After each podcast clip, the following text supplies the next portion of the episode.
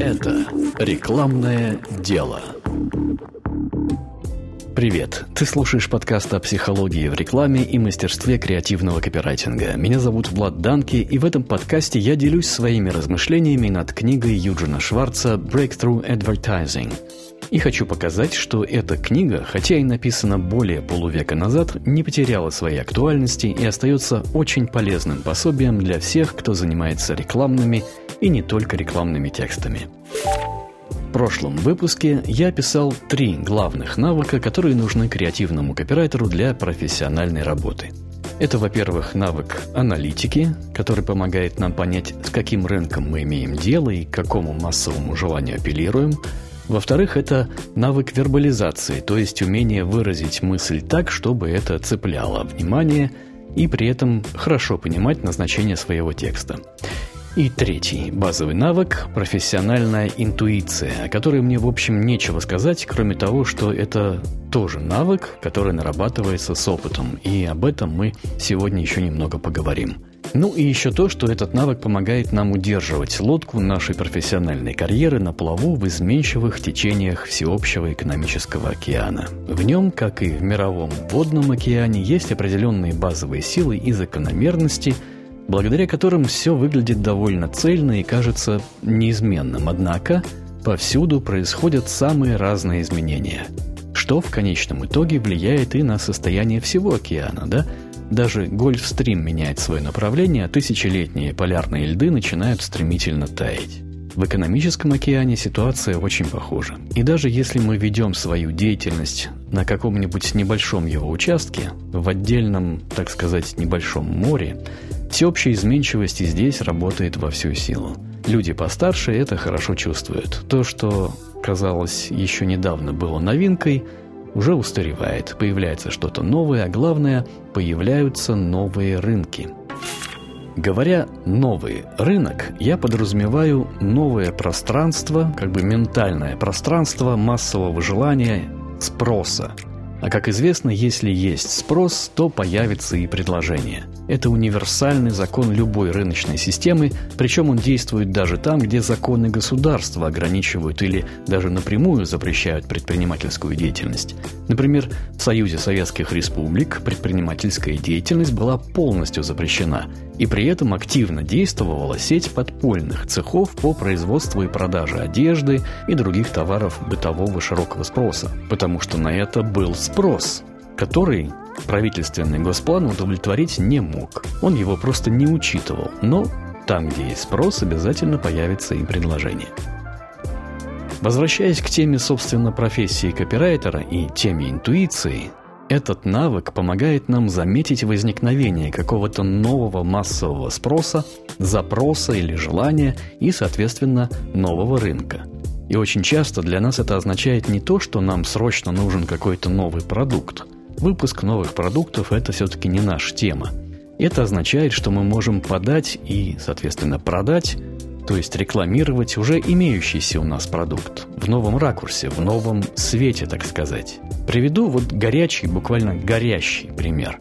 Совсем недавно я увидел вывеску на одном из магазинчиков в прибрежном городе солнечной Шри-Ланки. Она гласила «Bring light in any occasion. Every home needs it. Big lighter». По-русски это звучит примерно так.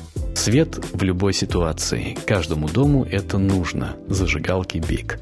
Такой неожиданный, казалось бы, поворот для рекламы простых зажигалок. Однако, если учесть, что на Шри-Ланке сейчас довольно часто отключают свет, и непроглядная тьма всегда наступает ровно в половину седьмого вечера, это прекрасный образец того, как копирайтер выводит продукт на новый рынок. Я считаю это замечательной копирайтерской работой.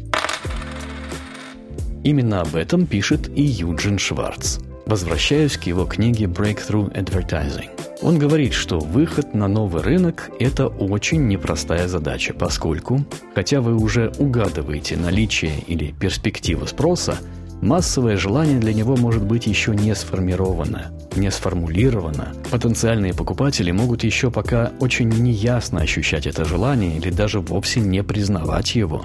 А самое главное – Ваш продукт, скорее всего, никак не связан в их сознании с этим самым желанием. Задача копирайтера – выстроить эту связь. Вот точно как в примере с рекламой зажигалок. Кроме того, нужно понимать, что новый рынок – это рынок низкого уровня осознания. Соответственно, реклама, хорошо работающая на рынке высокого уровня, скорее всего, будет вовсе не работать на рынке низкого. А порой, подсказывает нам Шварц, копирайтеру нужно отработать выход на новый рынок просто потому, что его продукт устарел или потерял конкурентную привлекательность, попав в категорию «все остальные». Тут, наверное, нужно небольшое пояснение. По меткому замечанию Джека Траута, на любом рынке существует три категории брендов. Бренд номер один, то есть лидер, как правило, он один, иногда бывает два. Вторая категория бренд номер два, то есть вторые, но их бывает два или три. И третья категория – все остальные, которых может быть сколько угодно. Это деление сделано на основе многих опросов, в которых людям предлагалось назвать какие-то бренды или товары, которыми они пользуются. И практически всегда получалось, что человек знает какой-то один, самый главный для него бренд, потом может вспомнить еще пару-тройку брендов номер два, а любые бренды вне этих категорий попадают в общую кучу всего остального. Оказаться в такой куче Незавидная участь. Если когда-то бренд занимал первую или вторую позицию, а потом свалился в кучу всех остальных, то это значит, что он потерял свой рынок. Как выйти из этой ситуации?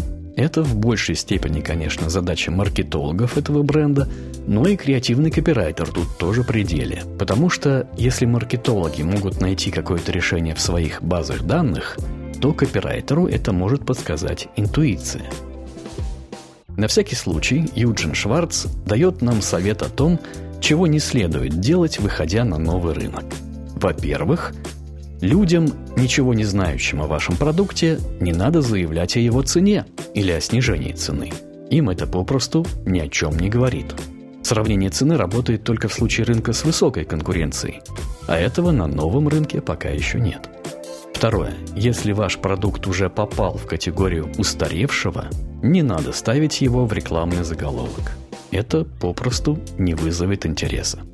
И третье. Выводя продукт на новый рынок, не надо заявлять о том, какую функцию он уже выполнял или какое желание уже удовлетворял. Для ваших новых потенциальных покупателей это вообще ничего не значит. Ну или не имеет значения.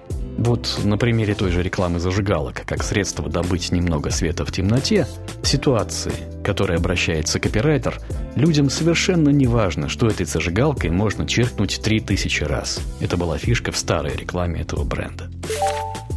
Так о чем же тогда говорить?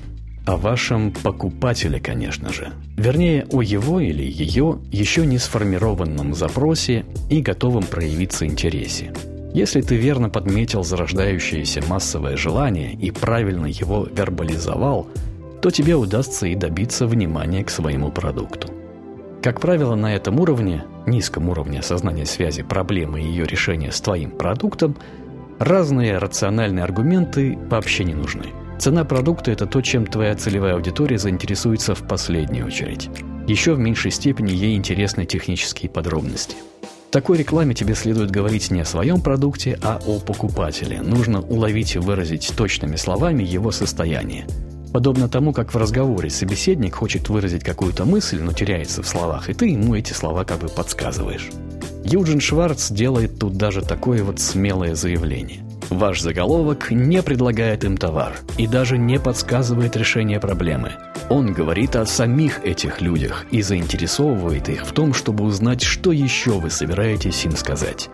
Если это вам удается, то дальше ваша реклама работает как обычно. Ведет их внимание к следующему предложению, к следующему абзацу и так далее. Напомню, что Юджин Шварц работал во времена бумажных почтовых рассылок. Ну а в наше время это в полной мере относится к посадочным страницам и электронным рассылкам. Хотя более чем актуален сейчас и другой, короткий формат – тексты для интеграции в видеоблоги, например. Я замечаю, что этот жанр переживает сейчас некое возрождение копирайтинга, почти напрочь убитого SMM-щиками и оптимизаторами поиска. Итак, подытожу. Выходя на новый рынок, то есть обращаясь к еще неустойчивому и нечетко выраженному массовому запросу, ты не можешь просто заявить свой продукт. Он на этом рынке еще ничего не значит. Также тебе недостаточно и просто обозначить проблему или массовое желание, ведь они еще толком не оформлены, их еще надо сформулировать. И уж совсем нет смысла сразу же говорить о цене, она пока еще ничего не значит, ее просто не с чем сравнивать. То есть, выходя на новый рынок и выводя на него свой продукт, нам нужно, как бы это парадоксально не звучало, забыть о том, что мы что-то продаем. Нам нужно начать с того, что делают хорошие рассказчики – и об этом я расскажу в следующей серии. Это был девятый выпуск подкаста «Рекламное дело». Меня зовут Влад Данке. Впереди еще много интересного.